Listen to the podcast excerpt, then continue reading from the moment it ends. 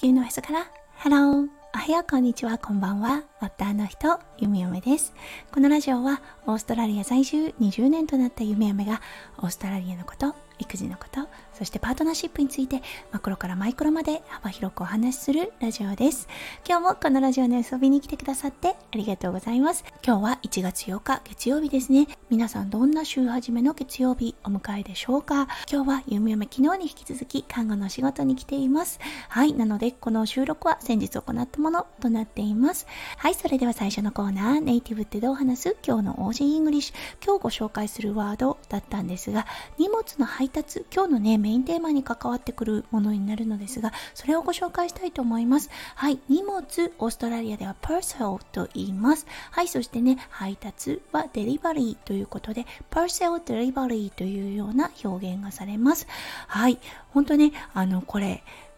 ここ20年でものすごく変わったなと思うので今日はこのねメインテーマでお話をしたいと思います。はいそれでは今日も元気にゆみよめラジオスタートします。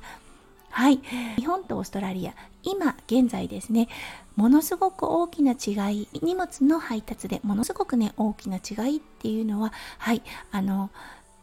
再送というシステムがないことです。うん。びっくりされる方も多いと思います。はい。ただね、オーストラリアだったんですが、現在、あの、オプションとして、うん、不在の場合ですね、お家に誰もいない場合、はい、あの、荷物を安全な場所に置いておくというサービスができるようになってきました。そう、なのでね、荷物をオーダーした際に、うん、authorize to leave みたいな感じで、はい、あの、オプションが出てきます。そう、その場合はね、オプションをクリックすることで、あの、不在の場合でも指定されたお家の一角にね、荷物を置いておくということがされます。はい、これ、ものすごくね楽なシステムだと弓嫁は思っています。以前のねオーストラリアポスト家に不在な場合はい荷物は持ち帰られていました。そして弓嫁たち自身がはい郵便局に行って荷物を受け取るという作業が必要だったんですね。それがやはりねあのコロナ禍で大きく変わりました。そしてねドライバーさんだったんですが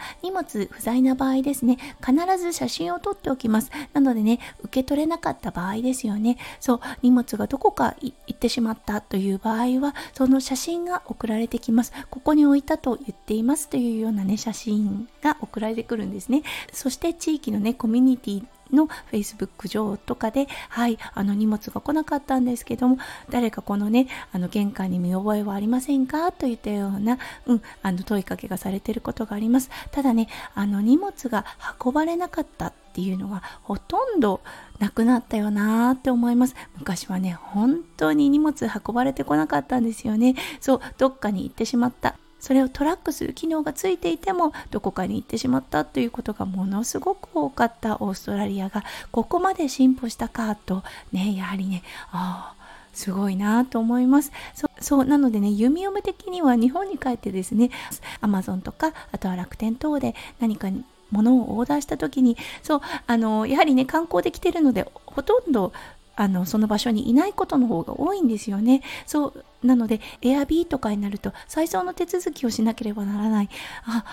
そしてその時にいなければならないというねものすごく不便を覚えたりします。なので日本もねこのシステム取ればいいのになーなんて思うんですが、うん、やはりアパートとかマンション等ではちょっと難しいのかなというような気持ちもあります。はい。なのでねパーセルロッカーっていうのも出てきてるのかなというような気もしますが、うん、本当ね一人暮らしの方たちなかなかねオンラインでオーダーするって難しいのかなって思ったりしました。はい。ということで今日は日本とオースストラリア配達法の違いそれとオーストラリアの、うん、劇的な進化についてお話をさせていただきました。今日も最後まで聞いてくださって本当にありがとうございました。皆さんの一日がキラキラがいっぱいいっぱい詰まった素敵な素敵なものでありますようゆみゆめ心からお祈りいたしております。それではまた明日の配信でお会いしましょう。地球のへそからハローゆみゆめラジオゆみゆめでした。じゃあねバイバイ。